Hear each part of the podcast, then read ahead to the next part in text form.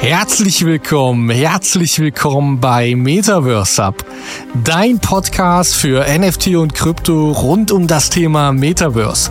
Wir sind deine Hosts Gero und Nils von Meta Empire X, der Community im Bereich der deutschsprachigen Metaverse und Web3 Education.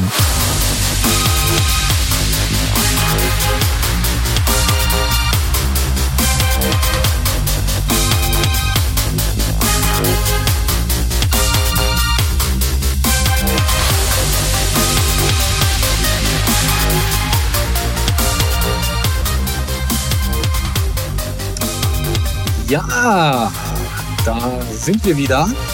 Herzlich willkommen, herzlich willkommen zum Metaverse Hub, dein Podcast für Krypto, NFT rund um das Thema Metaverse. Heute haben wir ein, ja, ein aktuelles Thema, würde ich beschreiben wollen. Also wir sprechen heute wieder mal über die äh, Bitcoin Ordinals und das, was gerade einfach so im Space passiert ähm, damit ihr auch absolut up-to-date seid, weil es ist doch, glaube ich, etwas größer, als wir ursprünglich alle angenommen hatten. Das könnte sich hier zu einem wirklichen Paradebeispiel, sage ich mal, entwickeln, ähm, wie wir es, ja, vielleicht ähnlich von den Anfängen von Ethereum kannten. Also lasst uns da auf jeden Fall mal schauen, äh, in welche Richtung es geht. Also auch ein wunderschönes, herzliches Willkommen an dich, Gero. Schön, dass du wieder dabei bist. Ich übergebe das Wort an dich und dann lass uns direkt reinstarten. Sehr gerne, lass uns starten und vielen Dank für die nette Introduction mal wieder, Nils. Ich freue mich auch wieder mit dabei zu sein. Heute Metaverse Sub und zwar die Ordinals. Und äh, wie du es gerade schon so schön gesagt hast, wir haben zuvor schon mal über dieses Thema gesprochen. Wir haben es angeschnitten, weil es ein neues, aber wichtiges Thema ist. Und auch hier ist es unglaublich wichtig, up to date zu bleiben, denn hier sollte man nichts verpassen. Und äh, hier ist ja quasi so gerade die Frage, ist das Ganze eine Solution für die äh, Zukunft mhm. oder ist das Ganze einfach nur eine Blase? Ist das mhm. Ganze wieder ein Hype? Und da stellt sich natürlich auch bei uns dann die Frage, da gehen wir später nochmal drauf ein, äh, was ist der Grund, weshalb das Ganze jetzt eigentlich so rasant steigt. Mhm. Also wenn man sich die letzten Zahlen anguckt, der letzten zwei, drei Monate, dann, dann stellt man ja doch relativ schnell fest, dass hier äh, doch so eine kleine Tsunami-Welle entstanden ist, ja, wo jetzt nicht mehr kleine Surfer drauf sind. Es wird immer größer. Das, das ja. ist mir halt auch aufgefallen und gerade es ist ja auch, also irgendwo ist es auch nachvollziehbar, warum es immer größer wird. Äh, weil du eben jetzt schon mal darauf angesprochen hast, dieses Warum. Vielleicht erläutern wir einfach nochmal ganz kurz für die Zuhörer, was Ordinals einfach so einzigartig macht. Und ähm, damit man einfach vielleicht ein bisschen besser versteht, warum dieser Hype gerade auch auf äh, ja, entsteht und äh, viele äh, hier einfach mit partizipieren wollen. Also grundsätzlich Voll. darf man halt einfach mal verstehen, wenn man beispielsweise ein NFT auf Ethereum kauft oder auf jeder anderen Blockchain, dann ist es halt eben so, dass zum Beispiel das Bild, was zu dem NFT dazugehört, wenn es dann halt eben ein, ein PFP-Projekt oder ähnliches ist. Meist gehört halt eben ein Bild zum NFT. Mhm. Dann ist dieses Bild halt auf einem sogenannten, hatte ich ja damals schon erwähnt, auf einem IPFS mhm. gespeichert. Mhm. Interplanetary genau. File System. Also auch ja. ein dezentrales Speichersystem, global gesehen. So, das heißt also, es hat aber nichts mit der Blockchain zu tun, sondern es sind dedizierte Server. Mhm. Bedeutet also, dass diese Dateien zwar dezentral abgelegt werden in irgendeiner Art und Weise, aber nicht unveränderbar sind. Also sie könnten gelöscht mhm. werden und so weiter und so fort. Also am Ende des Tages ist es halt nichts weiter als eine Verlinkung. Und Bitcoin jetzt so etwas zu machen, was von dem normalen Wertspeicher ähm, ja in eine Evolution gerät, und daraus ein, ein, eine nutzbare Chain wird. Also exakt finde ich halt absolut genau. faszinierend. Und das muss ich jetzt gerade vorher, zu Ende führen. Äh, ja. Ganz kurz, das muss ich gerade noch zu Ende führen. Denn das ist der Unterschied. Bei den Ordinals jetzt sind die Dinge, die Bilder oder auch alles andere, was jetzt schlussendlich ein Ordinal wird, sind auf der Chain gespeichert. Das heißt also eine absolute Dezentralität per Excellence, Mhm. unveränderbar, gespeichert für die Ewigkeit. Und das Mhm. macht es absolut interessant. Ja, das macht das Ganze jetzt auch ähm, ziemlich einzigartig, Ja. denn äh, vorher war der einzige Use Case von, ich sag jetzt mal Bitcoin selbst, dass es als Zahlungsmittel Ja. äh, genutzt wurde. Und ähm, als Mutterwährung aller Kryptowährungen hat Bitcoin ja jetzt nicht mehr nur diesen Use Case und da da ist jetzt auch so ein bisschen der das Parabel, wo jetzt äh, viele fragen, ist das jetzt gut oder ist das jetzt schlecht, Ja. dass Bitcoin jetzt quasi ähm, mehrere Schwerter gleichzeitig nutzt. Ja. Sollte Bitcoin also nur auf diesen ein Sattelpferd sitzen als Zahlungsmittel oder sollte es doch mehrere Anwendungsbereiche haben, wie jetzt einer der neuen Anwendungsbereichen durch den oder durch die Ordinals? Was Wenn man mich Meinung? fragt, Ja, genau. Genau. Wenn du mich fragst, würde ich zum zweiten tendieren. Weil warum sollte Bitcoin nicht diese weite, diesen weiteren Anwendungsbereich äh, bekommen? Ja. Was, äh, was spricht denn dagegen, dass man quasi ein Produkt, was funktioniert, was in der äh, Massenadaption gerne gesehen und akzeptiert wird, dass das nicht noch verbessert wird und ausgeweitet wird? Ja. Denn schlussendlich bedeutet das ja nur, dass die Nutzung von Bitcoin noch äh, ein viel größeres äh, Feld aufgebaut äh, äh, ausgelegt wird, sage ich mal. Bin ich vollkommen bei dir. Und ich glaube, dass, wenn wir uns jetzt mal umschauen, es gibt halt so viele Chains. Wirklich, also Ja. unfassbar viele mittlerweile. Ähm, äh, wie viele Ökosysteme es gibt. und Wie viele Chains werden schlussendlich auch einfach davon wegsterben. Und da möchte Genau. ich jetzt nicht irgendwelche in meinen Augen Scam-Projekte mit hinziehen, also sowas wie Network Marketing und so, die versuchen irgendeine Chain aufzubauen und Hm. ja, das will ich jetzt alles gar nicht, da nicht, nicht mit hinzuziehen, sondern nur grundsätzlich mal darüber sprechen, wie viele Chains es halt eigentlich gibt und dass in meinen, meine, also in meinen Augen halt 99 Prozent davon wegsterben werden auf kurz oder lang, wahrscheinlich eher kürzer als äh, länger- und ähm, es sich alles zentralisieren wird um Bitcoin herum. Genau. Und ich glaube, wenn man es schafft, das wird jetzt halt sehr, sehr spannend werden. Ähm, wir haben jetzt Ja. den Schritt gemacht von, von einem NFT ähm, zu einem Ordinal, also zu einem unveränderbaren Asset auf der Bit- Bitcoin-Blockchain, klar, mit Hürden und immer noch äh, ähm, Risiken. Also ist nichts für irgendeinen Newbie, sag ich mal. Mhm. Ja, man muss sich da halt eben schon ein bisschen reindenken, aber es ist absolut faszinierend. Ja, das ist halt noch nicht so benutzerfreundlich, aber das Ja, ist ist halt alles, Check, was. Ja, außer Flow vielleicht, sagen wir mal. So, Ja. Wo du dich halt eben irgendwie mit E-Mail registrierst oder so, das kann ich noch nachvollziehen. Aber grundsätzlich für die, also für, man muss ja so sagen, die, die meisten Menschen auf diesem Planeten sind halt eben nicht so bewandert, als dass sie sich damit auseinandersetzen könnten. Ja, um es mal so zu Mhm. beschreiben. Also, was will ich damit sagen? Die, die meisten, für die ist das zu herausfordernd. Ja, Private Key und dieses ganze technische Wirrwarr. Stell dir mal vor, Nils, du würdest jetzt komplett neu in dieses Space eindringen. Und du hörst das, äh, du hast jetzt ein paar Mal was von Bitcoin gehört, auch ein bisschen was über Ethereum. Und jetzt plötzlich, ähm, also du hast dich mit Ethereum auseinandergesetzt und wusstest, äh, dass du darüber NFTs kaufen kannst, hast da auch meinetwegen deine ersten NFTs erworben. Und nun bekommst du plötzlich mit, dass, äh, dass man auf der Bitcoin-Blockchain, sage ich jetzt einfach mal, dass du darüber jetzt ähm, auf äh, NFTs in Form dieser Ordinals dir zulegen kannst, also diese digitalen Assets. Ähm, was würdest du jetzt tun und wie würde das auf dich wirken mit dem Kenntnisstand über Bitcoin, den du vorher hattest? Also grundsätzlich erstmal vielleicht zu meiner Person. Aktuell ist es so, ähm, ich bin halt jemand, der möchte Geld verdienen in diesem Markt. Das heißt, Mhm. ich selbst halte kein Bitcoin Ordinal. Ich hatte Mhm. zwar einen, hatte den aber geflippt. Ja. Ähm, Mhm. Warum? Weil ich mittlerweile sehr lange in diesem Bereich unterwegs bin und ich verstehe, ich habe gelernt zu verstehen, wie Projekte funktionieren, die dann auch funktionieren. Mhm. Und das meiste ist halt eben einfach immer Hype gesteuert. Das heißt nicht, dass ich nicht Total, was kaufen ja. wollen würde. Ja? Ähm, Mhm. Es gibt ja auch schon Projekte beispielsweise auf Bitcoin, die haben jetzt einen Floorpreis, also einen Mindestpreis für ein Ordinal von anderthalb äh, Bitcoin beispielsweise. Das, Das das kannst ist du schon. halt, also im Verhältnis gesehen, mit einem Ethereum würde das halt, sagen wir mal, äh, 10 Ether entsprechen. Ja, also welche Projekte sehen wir, die jetzt bei 10 Ether stehen? Da sind wir bei einem Azuki. Eben. Ja. Ich wollte es auch gerade sagen, bei Bitcoin, genau. Und bei Bitcoin passiert das halt gerade absolut schnell an, bei vielen Projekten. Also was will ich damit sagen? Es ist halt erstmal wieder was Neues. Der, der Space reagiert darauf. Mhm. Es ist super interessant. Ähm, es entstehen Projekte, PFP-Projekte und ich muss sagen, einige sehr geile. Also eines, also dieses Asset, was ich halt auch gekauft hatte, diesen Ordinal und dann geflippt mhm. habe, war halt ein, ein Pingu. Ja, ähm, geiles mhm. Projekt. Also was ist geiles Projekt, aber ich mag die Kunst, das, haben, das sieht cool aus, aber es steckt halt in meinen Augen zu wenig dahinter, als dass ich in diesem Projekt bleiben wollen würde. Mhm, verstehe. Äh, anders als damals. Damals wäre ich wahrscheinlich drin geblieben. Ja.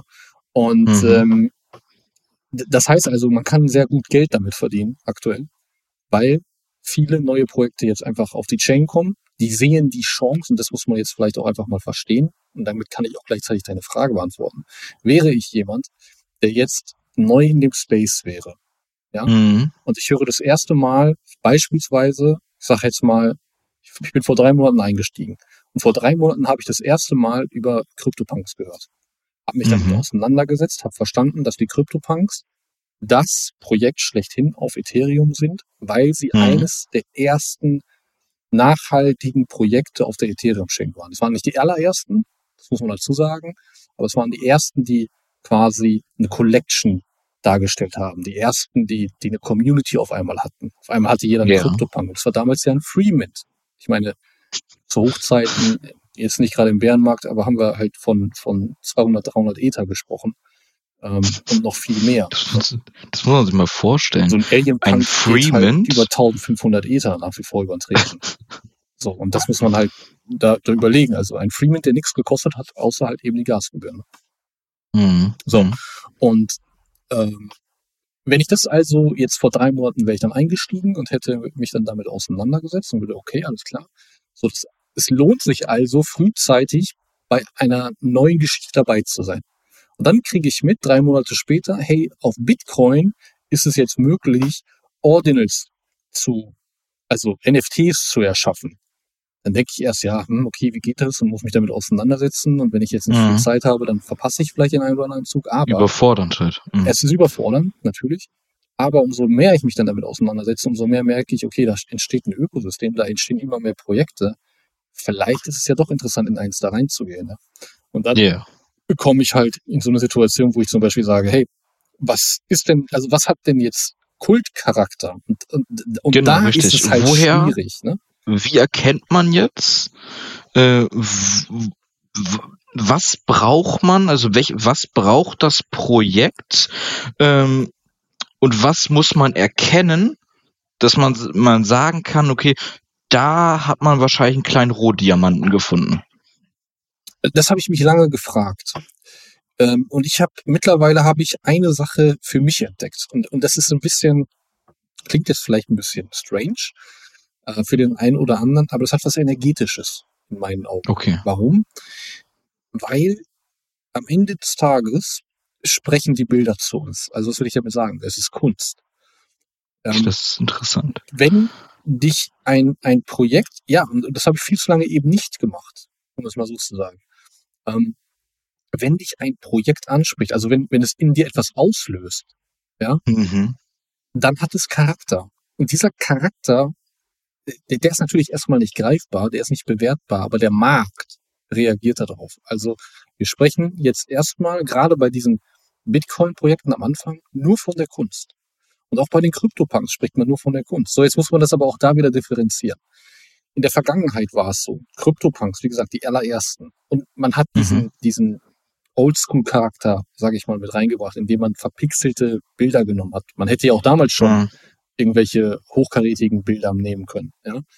Aber man ne, hat diesen Retro-Stil genommen, der einfach, es hat gepasst alles irgendwo. Viele okay. vom Alter her, ne, die kommen aus dieser Ära, sage ich jetzt mal, die kennen das noch, meine eins ja auch, wie man Spiele damals gespielt hat. So mhm. Super Mario war damals halt noch 2D beispielsweise. Ne? So, das sind so Dinge, die, die haben halt einen Charakter oder einen Kult erzeugt oder eine, eine Kultur gewissermaßen. Und ich glaube, das hat sich mittlerweile abgenutzt, weil viele, viele, viele, viele, viele, viele dieser neuen Projekte dann auch genau diesen Stil versucht haben zu imitieren. So. Verstehe. Aber okay. dennoch ist es Kunst und das ist wichtig. Denn selbst, egal welche Form von Kunst, nehmen wir jetzt mal Azuki, nur als Beispiel. Mich persönlich, mich persönlich spricht Azuki von der Kunst her nicht an.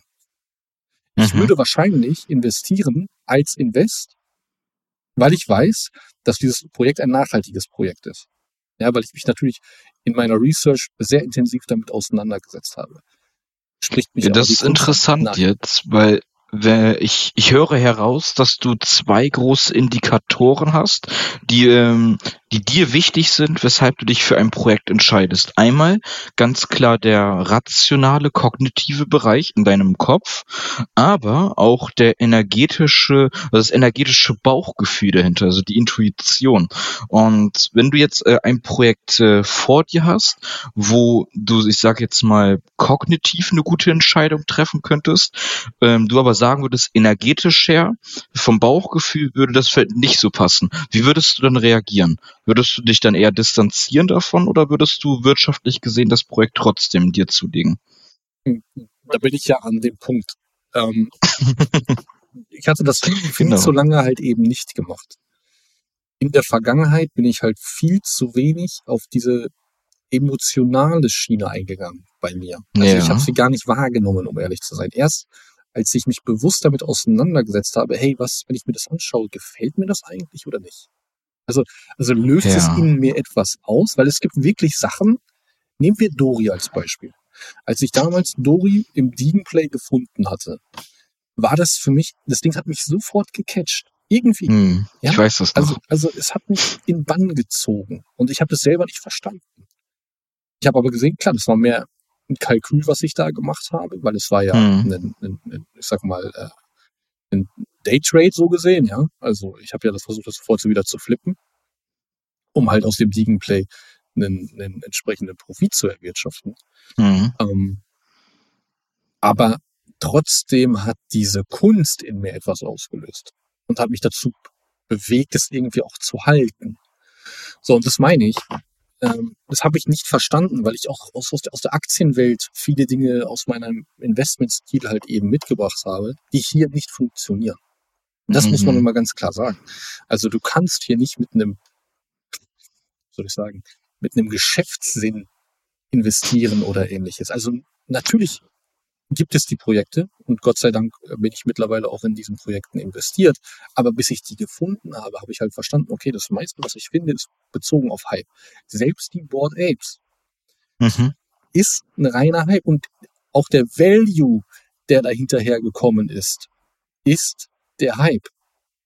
Weil das muss man mal verstehen. Die Board Apes ähm, haben das Geld nicht von Yuga Labs bekommen. Was hat Yuga Labs Mhm. denn im Endeffekt gemacht? Ja, sie haben neue NFTs beispielsweise gedroppt Genau. für die Board Ape Holder. Also ne, mit dem Board Apes, dann das Serum, dann gab es einen Mutant Ape. So. Der Wert dafür, dass wir also mehr, also dass wir dadurch Geld verdienen konnten, kam aber durch den Markt. Das ist nicht der Verdienst von Yuga, also als Invest, wenn man das so sieht, völlig ungeeignet. Weil du investierst grundsätzlich ja in ein Team, in ein, ein Unternehmen. Tust Genau. du das aber hier, siehst du, das funktioniert nicht. Weil ich immer auf den Hype angewiesen bin. Stirbt der Hype für Board Apes, mal angenommen, ja, der ist ja immer noch da, aber der ist auch massiv abgeflacht. Massiv abgeflacht. Also stirbt dieser Hype, fehlt der Revenue an die entsprechenden Holder und dann ist das Ding auch nicht mehr, wie soll ich sagen, das einzige, der einzige Meilenstein irgendwie im NFT-Space, ja. Sondern dann ist es nicht Ja. mehr interessant. Und ich habe verstanden, Projekte, also was heißt verstanden? Das ist für mich einfach eine, eine Richtung gewesen, die, für die ich mich entschieden habe, mit der ich aber auch deutlich besser fahre, ähm, zu sagen, ein Projekt, das mich anspricht, das ist so der erste Indikator. Also spricht die Kunst Mhm. mich an, ist das cool? Also erzeugt das Awareness meine Aufmerksamkeit, also beschäftigt mich das irgendwie, ja, also Gefühlsebene, so. Ähm, wenn das der Fall ist, dann setze ich mich mit diesem Projekt auseinander. So. Und finde ich dann irgendwie diesen, diesen Punkt, wo ich sage, ah, okay, interessant, ne, also irgendwas, was die machen oder was deren Idee ist. Und dann achte ich halt sehr viel auf das Team. Also ich höre mir viele Amas an und so weiter und so fort. Ich, ich muss verstehen, was in welchen Typ Mensch investiere ich denn eigentlich? So, weil ich also versuche, in einen Nutzen zu investieren. Mhm. So, was ist der Unterschied erstmal? Zu verstehen, was Krypto-Twitter uns zeigt, hat nichts mit Investieren zu tun. Sondern Ja, das der macht das ja auch, glaube ich, so interessant, inspirierend, aber auch gleichzeitig ziemlich schwierig, gerade für erfahrene Menschen aus dem Investmentbereich. Weil ähm, ge- gerade äh, Menschen, die aus dem Finanzsektor kommen oder mit einer gewissen Bildung, äh, aus zum Beispiel aus herkömmlichen Märkten wie dem Edelmetallbereich, Immobilienbereich, Aktienbereich oder auch den Kryptomarkt, die dann in diesen NFT-Markt einsteigen, äh, das, das ist ja komplett das Gegenteil. Also wenn ich dir jetzt auch so so zuhöre und dir lausche, was du uns äh, gerade mitteilst, dann kann man ja gut ver äh, äh, verstehen und nachvollziehen, dass hier im NFT-Space genau das Gegenteil passiert als das, äh, als die Indikatoren, die wichtig sind im herkömmlichen Alternativfinanzmarkt. Nein. Also ich muss das ein bisschen klarstellen. Also äh, es gibt natürlich die Projekte, in die es sich lohnt zu investieren. Was ich Mhm. damit aber eben sagen wollte, ist einfach, das meiste ist spekulieren. Warum? Genau. Weil das Unternehmen dir kein kein kein Re also kein Revenue gibt, kein keine Ausschüttung, kein Dividende in dem Moment. Ja? Mhm, genau. ähm, sondern du, sind wir ehrlich, ich, ich nehme es nochmal auf das Beispiel Board Apes und ich will jetzt nicht darauf rumhacken oder das irgendwie schlecht reden, bitte nicht falsch verstehen. Die haben natürlich entsprechend auch äh, geleistet und geliefert, keine Frage. Aber dass die Holder beispielsweise jetzt mit einem Board Ape meinetwegen, ähm, was waren es, 10.000 Apecoin bekommen haben, okay? Ja. dann sind das erstmal nur 10.000 Apecoin. Die Liquidität von diesem Coin, der kam ja durch den Markt. Als der Markt Mhm, verstanden genau. hat, hey, Yuga Labs droppt einen Token, ich muss da unbedingt rein. Das ist ja der, der das, also deswegen haben sie ja Geld verdient. Es gab ja jetzt keine, natürlich gut, jetzt muss man auch dazu sagen, bezogen auf Asas Zeit, die sind natürlich durch die Weltgeschichte ge- gegangen und haben sich äh, VC-Kapital geholt. Ja, aber trotzdem Mhm. bleibt das Prinzip ja gleich. Das Unternehmen hat bis dato, bis dato, das muss man ja auch dazu sagen, nicht irgendwie wie ein realwirtschaftliches Unternehmen dafür gesorgt, dass die Leute, die, die Aktionäre in Anführungsstrichen, ähm, Dividende aus den Unternehmenserträgen erzielen konnten. Weil der Ertrag ist ja so gesehen nur entstanden durch die Leute, die gesagt haben, Board Apes ist, ist der Nordstern im NFT-Space. Jeder will ein Board Ape haben. Dadurch macht man es extrem explosiv. Wir ziehen den Floorpreis hoch auf 60 Ether. Ähm, dann meinetwegen bei den, äh, bei der zweiten äh, Collection machen wir bei 20, ja. Äh, und die Leute versuchen unbedingt da reinzukommen, in der Annahme, dass sie damit äh, diesen, diesen, diesen Teil vom, vom großen Stück haben, ja? also vom Kuchen. Ja, genau. Ähm, aber das kommt ja nur durch diesen Hype, also nur durch dieses, Mhm. dass die Leute das haben wollen, also Angebot und Nachfrage. Also nochmal, es Genau. ist kein Investieren im klassischen Sinne, als dass ich erwarten könnte, dass das Unternehmen, in dem Falle Yuga Labs, mir etwas zurückgeben könnte. Das weil sie heißt, nichts die Kunden, erwirtschaften, Stand heute, Stand heute. Das wird sich natürlich Mhm. ändern mit Side, wenn alles fertig ist und so weiter und so fort. Konkret kann man also sagen, man muss ein Händchen sich dafür aufbauen, beziehungsweise die Fähigkeit sich aneignen, Hypes zu erkennen. Also sich Pro Projekte rauszusuchen, die dementsprechend einen, äh, im besten Fall einen Use Case haben oder einen schönen Nutzen dahinter. Und bevor man in dieses Unternehmen, in dieses Projekt, in dieses NFT investiert, sollte man erkennen, ob hier ein Hype mit entsteht, Ja, ob hier die Community absolut. mitgeht. Absolut. Aber äh, das, das liegt mir gerade auf der Zunge, das muss ich loswerden. Weißt du, vielleicht, vielleicht sich einfach mal nicht selbst so ernst nehmen. Also, wie viele Leute laufen da draußen rum und sagen, ähm, keine Ahnung, ich habe zehn Board Apes gemintet und äh, habe nie einen verkauft und bin der Obermacker. Äh, Mhm. Gelte halt im Space als Legende. Hashtag das tust du nicht. das. Ja, nein, Mhm. verstehst du, das tust du nicht. Sondern du, seh, du siehst dich selbst so. Und natürlich schauen viele Leute zu den Board Apes hoch, weil sie in der Annahme sind, durch die Board Apes reich werden zu können. Punkt Mhm. ist aber, dass das nicht der Fall ist. Sondern die, die, die, guck mal, wenn, wenn es so wäre, würden keine anderen Projekte entstehen können. Ja. Und vielleicht, und deswegen sage ich es nochmal, vielleicht sich selbst nicht zu ernst nehmen und nicht zu glauben, man müsste irgendwie ähm, so werden müssen wie, wie ein, ein, keine Ahnung, wie ein Board Ape, der sich auf Twitter zeigt oder meinetwegen auch CryptoPunk mhm. oder ähnliches. Weil das ist falsch. Weil nochmal, die Leute, guck mal, viele davon waren, haben vorher bei McDonalds gearbeitet oder ähnliches. Mhm. Die haben keine Ahnung vom Geschäft. Natürlich haben sie dann versucht, eigene Projekte zu entwickeln und so weiter und so fort. Und das eine hat auch funktioniert, das andere vielleicht nicht. Dadurch gab es viele Rugpulls und so weiter und so fort. Ich meine, ich hm. habe mich so sehr mit dem Space auseinandergesetzt. Und ich glaube, am Ende kochen wir alle nur mit Wasser.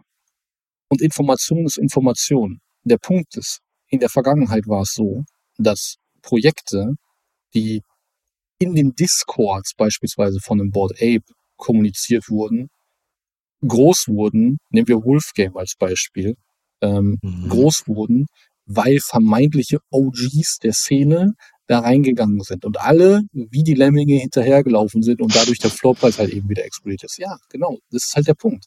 Aber da ist halt nichts Nachhaltiges drin. Und mein Fehler war damals zu sagen, ich mache das genauso. Ich gehe da rein und boah, ich bin endlich in so einem Projekt drin. Nur um dann später mitzukriegen, dass die Sachen gedampft werden. Ja. Und ich glaube, das darf man erstmal verstehen. Und dann habe ich irgendwann begriffen, okay, ich möchte aber Geld verdienen in diesem Markt. Und jeder andere möchte auch Geld verdienen, der in diesen Markt eintritt. Also muss ich meine Strategie ändern. Dadurch habe ich verstanden, ich muss mich nicht nach diesen Leuten richten, die glauben, was Besseres zu sein, weil sie jetzt eine Board Ape haben beispielsweise. Mhm. So, und ich glaube, das ist wichtig zu verstehen, auch bezogen auf Bitcoin jetzt. Weil mit den Ordinals, mit diesen Projekten, die jetzt entstehen, passiert nämlich nochmal das Gleiche, was damals bei Ethereum passiert ist. Die Leute suchen jetzt Projekte, die als OG gelten, die als die ersten oder wenig Inscriptions haben, ne? sprich äh, sub 5000, äh, 50.000 beispielsweise, also unter mhm. 50.000 irgendwie, so damit es bloß exklusiv wird, damit es bloß elitär ist. Und das ist natürlich, nochmal, wenn wir vom Spekulieren sprechen, ist das auch alles vollkommen legitim. Nur glaubt nicht, dass du jetzt in ein Projekt gehst, das dir sofort, gerade in einem Bärenmarkt, gerade in einem Bärenmarkt, irgendwie Revenue geben könnte nutze die Chance, nutze die Chance, verdiene Geld damit. Mein Play, wirklich, also ich habe so viele Projekte damals gehabt. So hm. viele Projekte. Ich habe mich gerade letztens mit einem unterhalten, der 3000 NFTs. Überleg 3000 mal, NFTs. Viele, okay. Jetzt sind das nicht alles verschiedene Projekte, aber ähm, ziehen wir meinetwegen noch mal 1000 davon ab, dann hat er 2000 verschiedene Projekte. Jetzt überleg mal, Wahnsinn. wie viel du, also wie viel Zeit du aufbringen musst für Informationsrecherche, das schaffst du gar nicht. Das geht gar nicht. Das ist mhm. faktisch unmöglich. Weil jedes Projekt ja, ne, und das muss man mal verstehen. Ähm, und er hat, er, er hat genau das Gleiche zu mir gesagt. Er hat auch gesagt, und übrigens, Board Ape, CryptoPunk und so weiter, ja. Ähm, und er hat auch zu mir gesagt, es macht halt keinen Sinn. Lieber habe ich ein, zwei, drei Projekte, an die ich fest glaube, wo ich immer wieder akkumuliere beispielsweise in so einer Phase, anstatt mich in 20 verschiedenen Projekten einzukaufen, in der Annahme, dass die alle durch die Decke gehen. Klar, diversifizieren ist eine Sache, aber dann diversifiziere ich doch vielleicht auch in andere Märkte. Ja. Exakt. Das ist ein guter Punkt, gerade wenn wir jetzt über NFTs sprechen. Wenn wir jetzt über Aktien oder Kryptos sprechen würden, dann würde ich diese Aussage nicht unterstreichen, äh, weil da finde ich, macht die Masse an, äh, ist die Menge an Diversifikation unglaublich wichtig. Aber jetzt hier im Bereich NFTs, du hast gerade eben gesagt, ähm, NFT-Projekte bringen Drops zum Beispiel. Und äh, das Unternehmen füttert dich immer wieder mit neuen Informationen, neue Amas und so weiter, neue News, die kommen. Und wenn du dann wirklich in, wie der eine, der Kollege da von dir, von über 2000 Projekten drinne bist, wie viele Channels alleine im Discord oder im Twitter willst du denn das täglich durchforsten, weil halt täglich neue News kommen. Wie zum Beispiel heute 22 Uhr musst du claimen ja. äh, und so weiter. Ja. Äh, mach das mal mit 2000 Projekten, dann reichen die 24 ja. Stunden nicht. Und Aber auch wenn du nur in 20 Projekten drinne bist, äh, 20 Projekte jeden Tag zu durchforsten Ja. Da bist du ja komplett überflutet an Informationen. Ja. Und er hat einer halt einen Satz gesagt, der hat sich so in mir eingebrannt. Damals, also äh, hat es ein anderer gesagt damals, aber ähm, das hat auch so ein bisschen mein Denken verändert. Ähm, if the only utility is that you get new NFT, then run. Okay? Weil umso länger mhm. du darüber nachdenkst, also wenn die einzige Utility ist, die einzige, der einzige Mehrwert dieses Projektes, dass ich mehr NFT bekomme, dann lauf weg. Umso länger du darüber nachdenkst, umso mehr Sinn macht das Ganze. Warum? Mhm. Weil es wenig Möglichkeiten für Start-up-Projekte gibt, dir äh, ja, Mehrwert zu bieten als Investor, als Holder, möchte ich mal sagen. Also ich möchte es halt eben auch differenzieren. Ähm, als Holder für ein Projekt, außer dass sie dir weitere NFTs geben können. Mhm. So, und, und, und das meine ich damit. Zu verstehen, was jetzt bei Bitcoin, bei den Ordinals passiert, ist genau das Gleiche. Es kommen jetzt die ganzen PFP-Projekte wieder. Die ganze Geschichte wie damals auch mit den Krypto-Punks und so weiter und so fort. Kunst ist ein Markt. Steht außer Frage. Ja, ja Kunst voll. ist ein Markt und das steht außer Frage. Und der wird auch da sein, der wird auch, hat auch seine Berechtigung.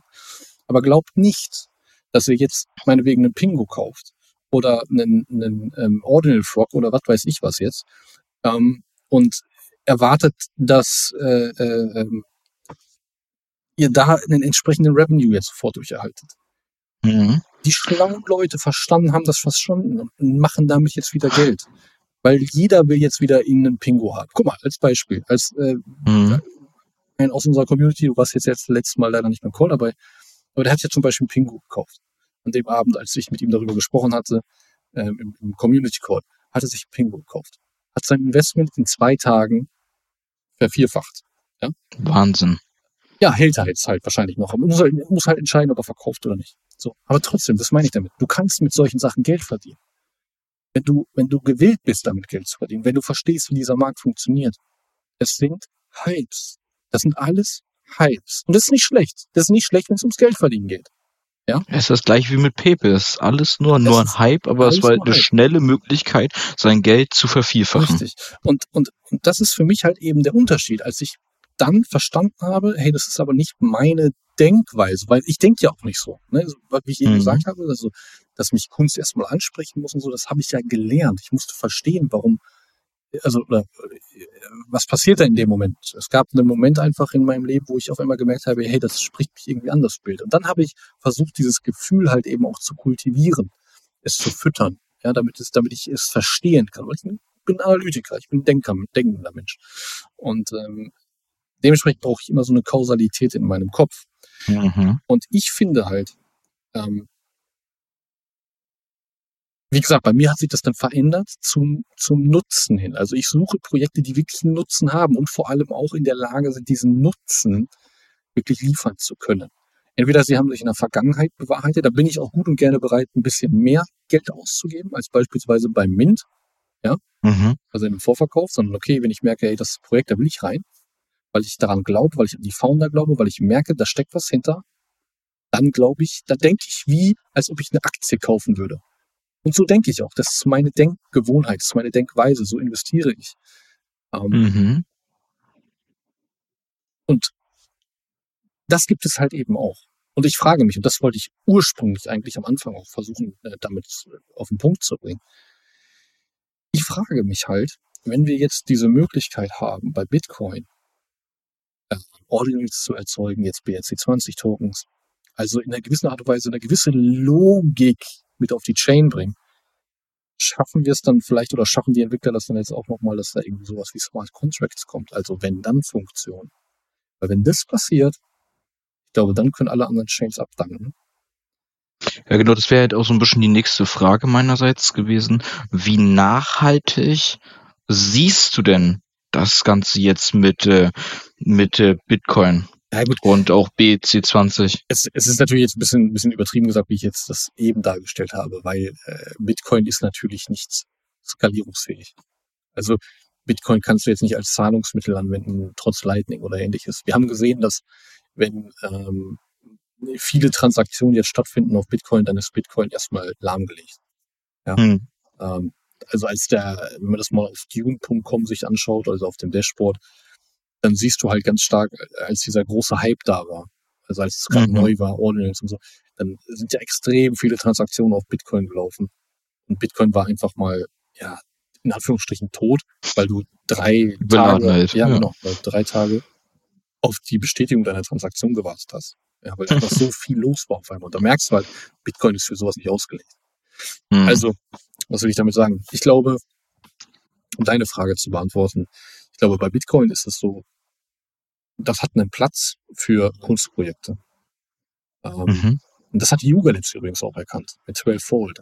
Ähm, die haben ja relativ zeitnah, nachdem die Ordinals dann äh, quasi gelauncht wurden oder entwickelt wurden, vorgestellt wurden, haben die ja äh, auf Bitcoin äh, kein PFP oder irgendwas gelauncht, sondern halt eben ein Kunstprojekt.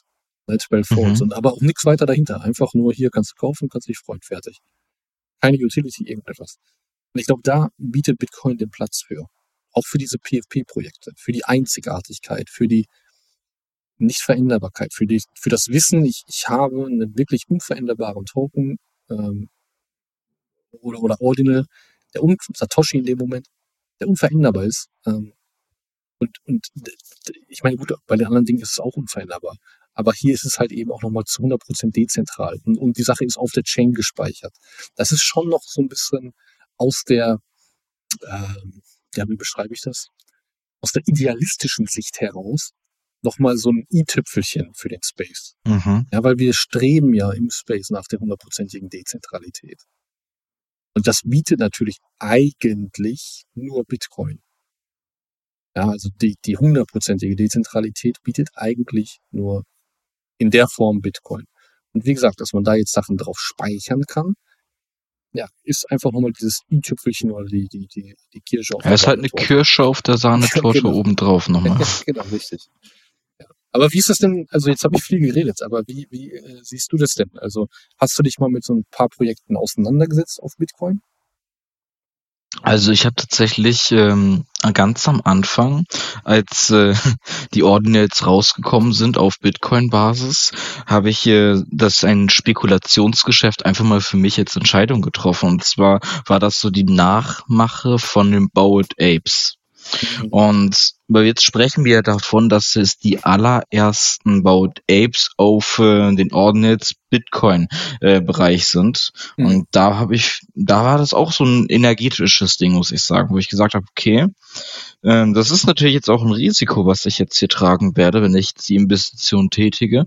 Aber möglicherweise, wenn das die aller einzigen sind, ähm, und die ersten basierend auf Bitcoin und damit der erste Bitcoin-NFT, das war auch der erste Bitcoin-NFT, dann ist das Potenzial groß, dass das in der Zeit von der Werthaltigkeit ziemlich rasant nach oben steigt.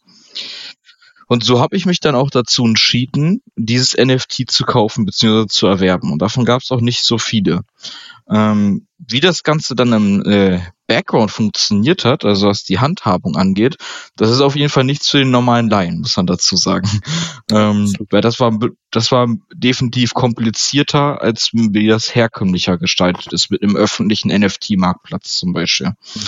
Ähm, denn das ist dann halt wirklich schon relativ benutzerfreundlich gesteuert, wenn man sich ein bisschen auskennt. Auf, basierend auf Bitcoin äh, gibt es da auf jeden Fall noch Optimierungsbedarf. Wie sich jetzt diese Investition entwickelt, was daraus jetzt passiert, da kann ich noch gar nicht so viel zu sagen. Das liegt aber da an meiner persönlichen Einstellung, weil das für mich einfach eine Investition war, die ich jetzt quasi wie in einem Safe erstmal hineingelegt habe und äh, das jetzt einfach erstmal ruhen lasse. Mhm. Da habe ich ähm, komplett äh, keine Emotionen hineingelegt. Das ist auch einer der wichtigsten Eigenschaften, finde ich persönlich, dass man äh, beim Investieren vielleicht meinetwegen auf sein Bauchgefühl hört, ja. aber ähm, die Emotion aus dem Kopf herauslässt nach dem Motto. Ja, wenn du verstehst, nicht, was ich meine. Ja, und, und meine, meine Meinung dazu ist auch, dass man sich nicht irgendwie ähm, ablenken lässt. Sich nicht leiten lässt. Ja, genau. Ne? Nicht, dass du dir so dieses Ding wieder nimmst, so, oh, der eine sagt jetzt das und dann kommt wieder FAT oder so. Ich habe es jetzt so häufig erlebt, dass die, also nehmen wir Azuki, nehmen wir Azuki, das beste Beispiel, wurde, als dann damals das Szenario war, dass der Founder ähm, der Sagabond quasi ein Scammer ursprünglich oder in den Augen Ja. der Community ein Scammer war, weil er halt vorher zwei Projekte gelauncht hat, die nicht funktioniert hatten, wo er dann aber im Nachgang, also hat er ja klargestellt, ähm, auch dafür gesorgt hat, dass die, die, dass Leute die Kohle zurückbekommen haben oder oder. Ähm, trotzdem war FAT erstmal da, ne? Also Mhm. ähm, und hat, man hat halt eben so die Ängste gestreut und so und die Zweifel. Ähm, aber trotzdem hast du, als dann nach unten ging, der Floor ging ja rasant nach unten dadurch, hast du halt gesehen, wenn man sich dann davon abkapselt, dieses typische, was, also macht nicht, was die Masse macht, Mhm. geh weg davon. Und das ist auch der Grund, warum ich nicht, also mir werden ja so häufig irgendwelche Projekte von Influencern geschickt, wo ich sage, Ja. wenn du genau drüber nachdenkst, warum ein Influencer ein Projekt macht, dann, also, dann fällt dir, das ist jetzt nicht generalisiert klingen, aber die meisten, also nehmen wir, ich will jetzt keine Namen nennen, aber ich kenne zwei beispielsweise, die schon mal ein Krypto-Projekt gemacht haben. Jetzt machen sie wieder eins. Mhm. Denkt mal, und, und wie bewerben sie das? 1000x und Oh ja. denkt mal ganz genau darüber nach, warum sie das machen. Mhm. Und kapsel dich ab von Influencern, wenn du erfolgreich sein willst im Space. Und das meine ich, such dir lieber eine gute Community, such dir ähm, Leute, die Spaß daran haben an dem Markt, die sich gemeinsam entwickeln wollen, die gemeinsam auch äh, vielleicht etwas zu dem Space und auch in Deutschland und so weiter dazu beitragen wollen, aber nicht Influencer. Weil Influencer sind die meisten. Nehmen wir Logan Paul, bestes Beispiel. Der hat mehrfach auf seine Community gedammt. Einer der größten Influencer auf diesem Planeten. Mhm. Und Ja. er ist trotzdem noch der größte Influencer. Einer der größten. Mhm. So, also was will ich damit sagen? Es, es ist nicht so, dass das irgendwie selten vorkommen würde. Das war auch mein Glaube ursprünglich. Ich habe verstanden, aber mittlerweile, wie dieser Space funktioniert. Es wird so häufig Schindluder getrieben. ja, das stimmt. Ja, also nehmen wir Ben.eve gerade aktuell auf Twitter.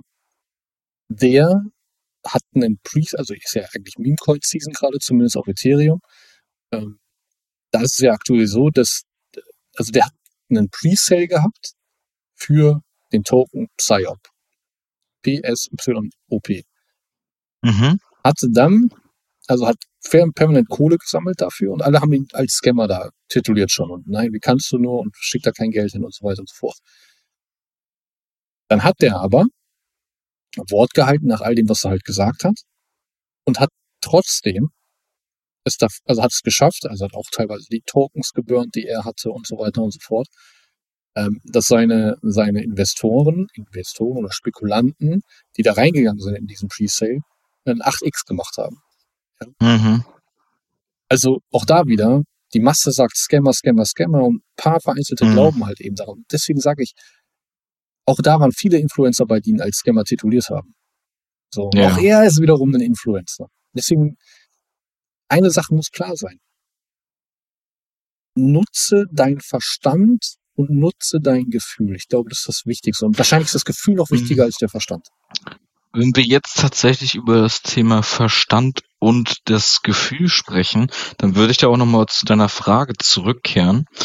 Ähm, ich bin dem Ganzen, was die Ordinals angeht, vielleicht nicht ganz so optimistisch, äh, wenn ich jetzt äh, an meinen Verstand denke und an mein Gefühl. Und das liegt daran, also ich bin der Meinung, dass das für Bitcoin klasse ist. Also erstmal, äh, man muss sagen, es ist klasse, weil es dementsprechend die Massenadoption fördert. Und wenn wir über das Spre äh, Thema Sicherheit wieder sprechen, dann ist natürlich alles, was auf der Bitcoin-Basis läuft, auf der Bitcoin-Blockchain, ist natürlich alles gesicherter, weil wir über die höchste, also die stärkste Sicherheit sprechen. Mhm. Und das Interesse an NFTs ist natürlich auch ähm, gigantisch groß. Ähm, ich gehe aber davon aus, dass das tatsächlich hier mehr FOMO ist. Also gerade wenn wir über das Wort FOMO sprechen, das heißt, alle wollen rein. Wir kennen das, Nils, wir kennen das. Absolut. Und so habe ich mich auch gefühlt, jetzt als ich meinen ersten NFT auf dieser Basis gekauft habe. Den habe ich auf Basis von FOMO zum Beispiel auch mehr gekauft. Und das funktioniert ja hier hervorragend. Also ich kenne keinen das stimmt Markt, natürlich. wo FOMO so funktioniert wie im Krypto, weil es so schnelllebig ist. Morgen ist da wieder was anderes. Und dann denkst du, oh Mist, ich verpasse das und muss da wieder rein. Aber Genau. sind wir halt auch ehrlich, die Chance aus 25 Dollar beispielsweise 6 Millionen zu machen, ist halt auch weltenverändernd. Ich meine, das ist lebensverändernd. Ja. Da bist du einfach mal mit, mit einem, also mit, mit einem, ich sage einfach mal mit einem McDonalds-Essen, auch wenn ich das jetzt nicht gut heiße, aber ja, ein größeres McDonalds-Essen bist du halt eben einfach mal aus der Matrix ausgestiegen in dem Moment. So. Ja, das stimmt. Also, das ist halt schon krass, keine Frage. So, also Geld verdienen kann man hier, wenn man weiß, was man tut. Geld kann man hier auf viel, also hier kann man massiv absolut, Geld verdienen. Absolut. Das ist, das ist ähm, definitiv so. Hm, nichtsdestotrotz würde ich sagen, dass die, die Basis auf Bitcoin, ich glaube, das ist das erste Mal, dass ich im Kryptomarkt sagen würde, hier entsteht gerade mehr Hype und auch eine Blase tatsächlich eher. Und das Fundament zumindest was NFTs angeht, wird auf äh, anderen Blockchains wie zum Beispiel viel mehr auf, ähm, sagen wir zum Beispiel Polygon oder Ethereum bleiben.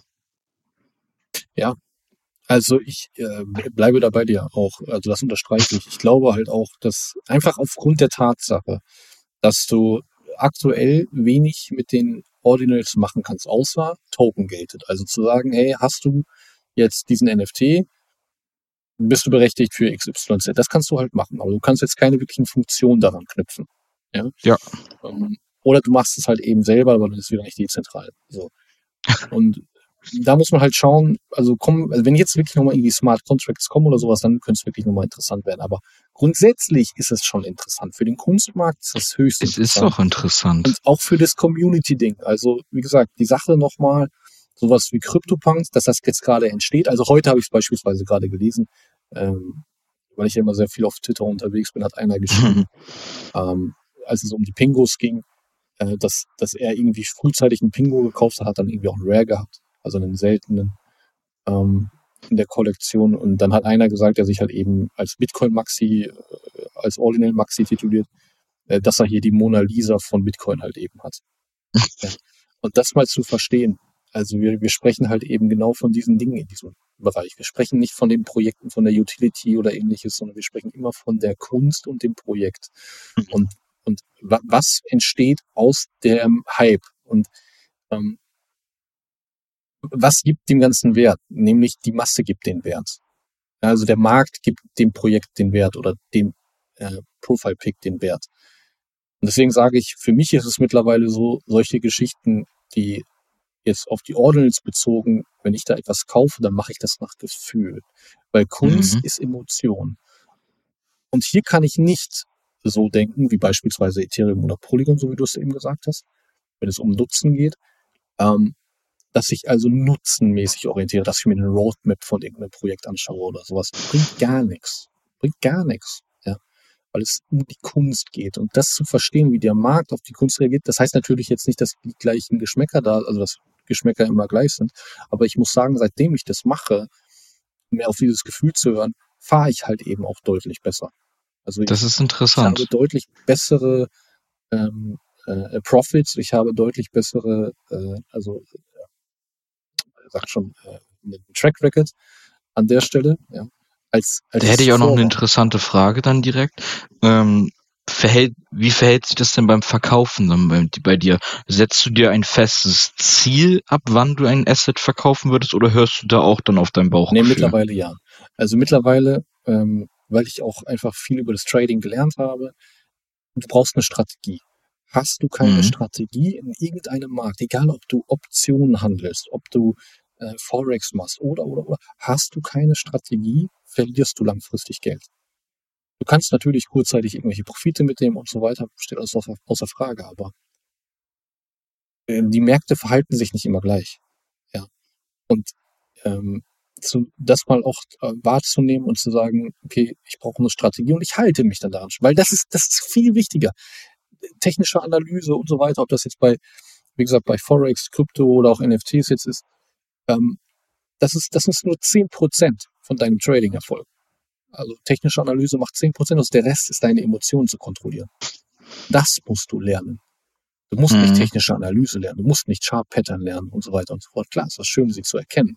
Klar, ist es auch schön, eine gewisse Wellenbewegung mitzunehmen und das zu erkennen, um dann halt eben dort deine Trades zu setzen. Aber viel, viel wichtiger ist es, deine Emotionen zu kontrollieren. Und ja, das stimmt und das wird ziemlich unterschätzt. Genau, man nennt das ja Trade Management. Also wie sieht dein Trade Management aus? Wie ist dein Risk Management? Ja, Also was bin ich wirklich bereit? Und daran hältst du dich. Du machst dir einen Fahrplan und sagst, ich kaufe das jetzt zu dem Preis. Und, und wenn ich verkaufen will, verkaufe ich das zu dem Preis. Punkt, fertig, Ende aus. Und ich, ich, mhm. ich gehe da nicht davon aus, und oh, jetzt muss ich äh, den Preis ändern, weil es könnte noch höher gehen. Entweder ich setze ihn früh genug hoch, ja, weil ich glaube, dass, dass es weiter anzieht. Ich habe genug Alpha, also äh, Information, dass ich weiß, dass zum Beispiel ein NFT jetzt eine höhere Nachfrage haben kann oder ein Ordinal eine höhere Nachfrage haben kann, dann kann ich das machen. Ja. Habe ich das aber nicht und ich halte nämlich nicht an meine Strategie, was passiert? Vielleicht erreicht dann der Floorpreis nicht genau meinen Wunschpreis und ich bleibe darauf hängen. Weil ich hm, nicht genau. bereit war zu sagen, ich äh, versuche mal kleinere Profite mitzunehmen, dafür aber langfristig auf einen Monat beispielsweise bezogen, um einen Tausender mehr in der Tasche zu haben oder Zehntausend mehr in der Tasche zu haben. Ja, ja dann ist man ja wieder und dann ist man ja wieder in diesem Laufrad drinne. Wenn man dann zum Beispiel äh, das Geld verliert, weil man sich nicht an seine Strategie gehalten hat, dann will man das wieder irgendwie ausgleichen. Das heißt, man will, man ändert wieder seine Strategie, weil man will ja die Verluste von vorher wieder einholen und dann äh, verliert man wieder was und wieder was und wieder was. Ja. Und so fährt man komplett gegen die Wand. Also denn man bleibt halt smart, smarte Gewinne. Kleinvieh macht auch viel, das war schon immer so. Und äh, so hat man dann, wie du schon sagst, eine profitable Strategie. Ja. Schlussendlich. Deswegen glaube ich, wenn es um Ordinals geht, gibt es so geile Projekte da draußen. Also nicht Projekte als Projekte, Projekte, Projekte, sondern als Community-Projekt beispielsweise, wo die mhm. Community cool ist, wo es cool ist, mit den Leuten zu interagieren, wo Spaß macht, wo natürlich dann auch wiederum äh, ents entsprechend Dinge durch entstehen können. Ja, also ich bin ja, ich bin ja so dankbar dafür, dass ich bei Steady Stack drin, äh, drin bin. Was ich dort für Menschen kennenlerne, indem ich einfach mit diesen Menschen schreibe, ist halt der blanke Wahnsinn für mich. Ja, ähm, und das sind, das sind halt jetzt keine OGs oder irgendwie dieses, das ist für mich auch abgedroschen. Sorry, wenn ich das so hart sagen muss. Ähm, weil diese OGs nichts, nichts großartig irgendwie beigetragen haben, außer den Leuten das Geld aus der Tasche zu ziehen. Ich könnte jetzt einige Namen nennen, auch im deutschsprachigen Raum, wo, wo, wo du einfach immer wieder merkst, das hat nichts mit Nächstenliebe zu tun, das hat nichts irgendwie damit zu tun, dass du, weißt du, da wird die Unwissenheit der Menschen genommen und damit Geld verdient, was grundsätzlich in Ordnung ist, wenn die Leute das wissen. Ja. Hm. So, und deswegen, also lieber mehr auf dein Gefühl hören. Also vertrau dir mehr selbst, dass du das Gefühl wahrnimmst, wenn du dir beispielsweise ein Asset anschaust, sprich dich das an. Hey, wenn es doch cool ist, wenn es dir gefällt, dann kauf es. Ja? Willst du aber Geld verdienen, dann lerne in diesem Space gewisse Mechanismen zu erkennen, gewisse ähm, Hypes, so wie du es eben schon beschrieben hast, zu erkennen und fang an, die Dinger zu flippen. Nutze deine mhm. Alpha, die du, was weiß ich, aus welchen Communities auch immer bekommst, ja, ähm, nutze diese Information und verdiene Geld, Herrgott, doch mal. Weil am Ende des ja, das, Tages und, äh, willst du in diesen Markt reingehen, um Geld zu verdienen. Und das will jeder. Das muss man sich vor Augen führen. Jeder will Geld verdienen. Keiner will Geld verlieren hier drin. Und so musst du denken. Weil genau wenn du so denkst, wirst du auch verstehen, warum manche Dinge passieren im Space und du kannst besser darauf reagieren oder besser agieren.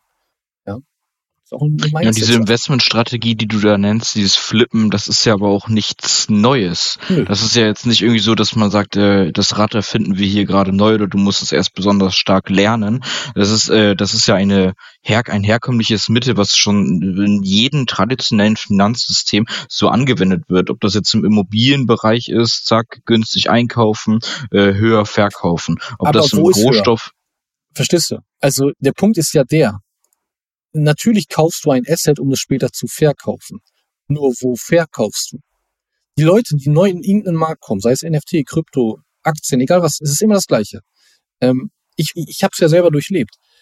Du kaufst günstig und denkst, es geht irgendwie, ich, ich, ich habe mir im Koffer keinen Preis gesetzt, sondern ich denke, oh, es muss jetzt irgendwie hochgehen und dann verkaufe ich das.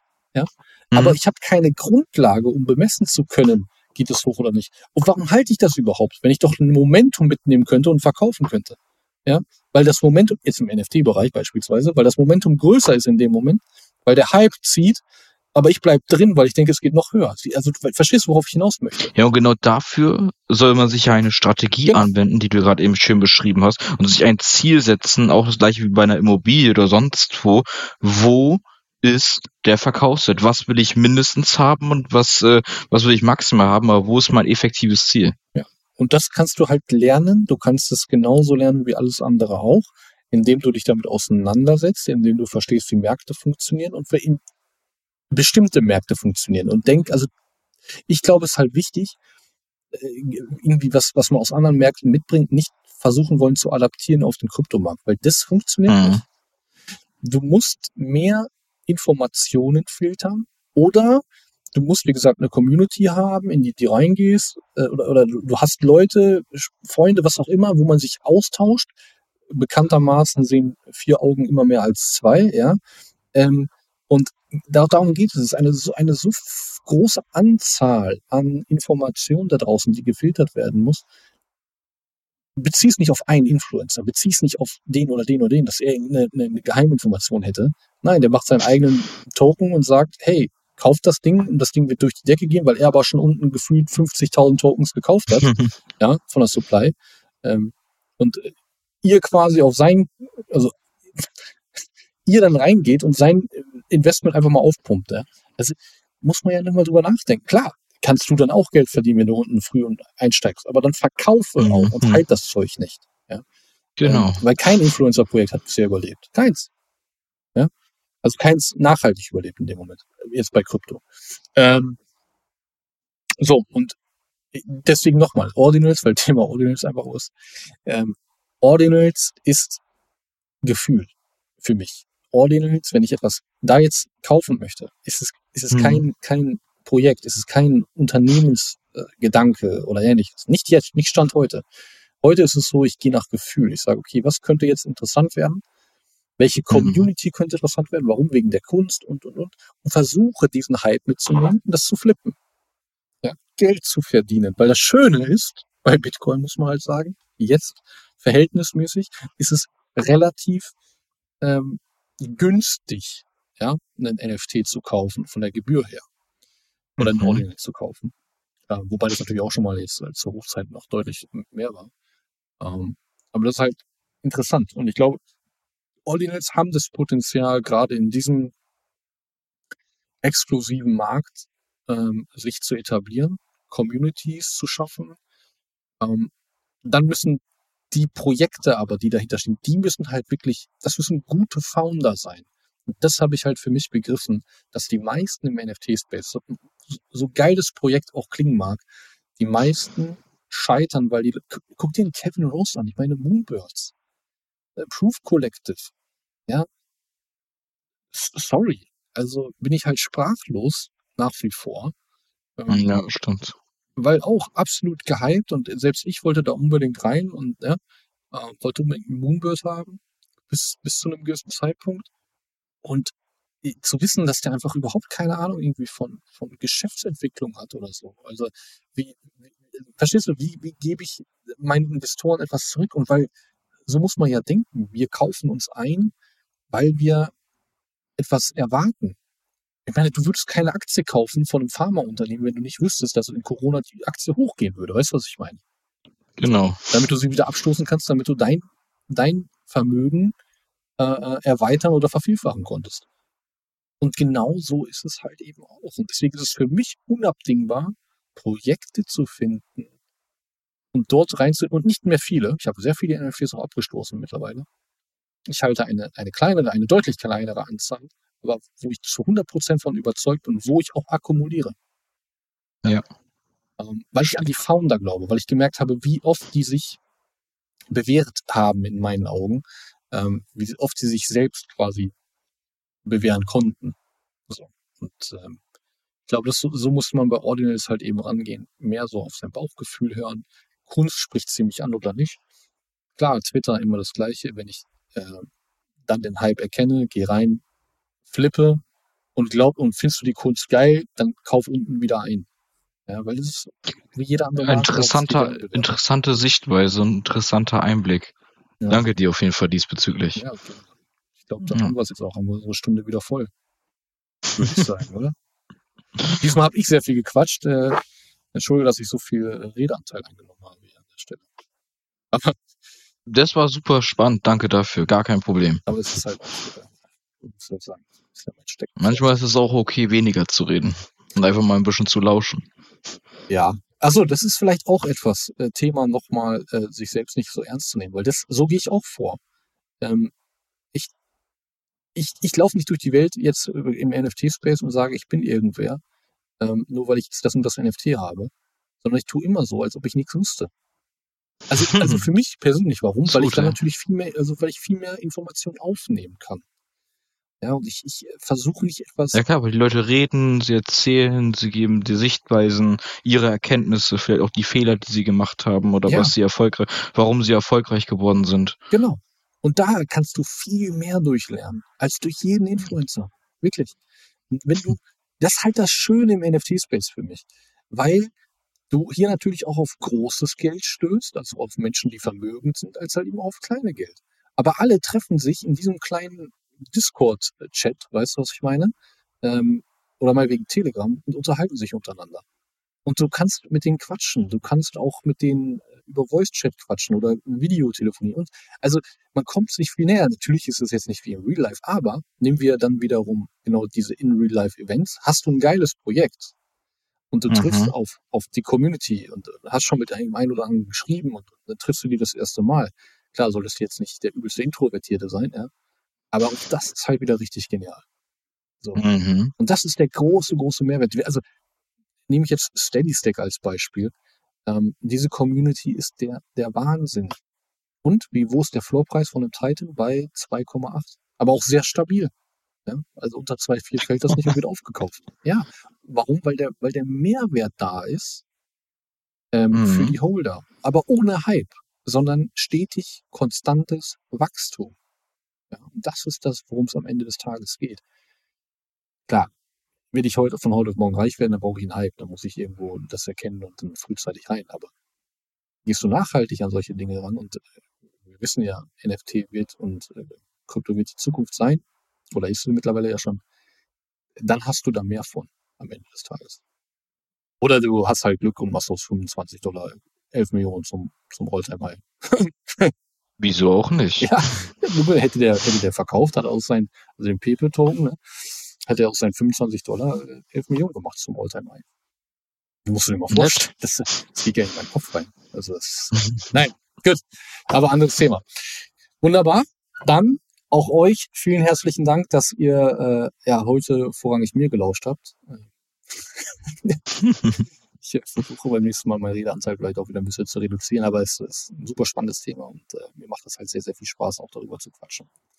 In diesem Sinne, ähm, wir hoffen, äh, ihr konntet auch wenigstens etwas davon mitnehmen, vielleicht auch das ein oder andere Aha-Erlebnis gehabt ähm, und äh, könnt vielleicht für euch dann auch beim nächsten Mal Aha. ein bisschen andere Ergebnisse erzielen.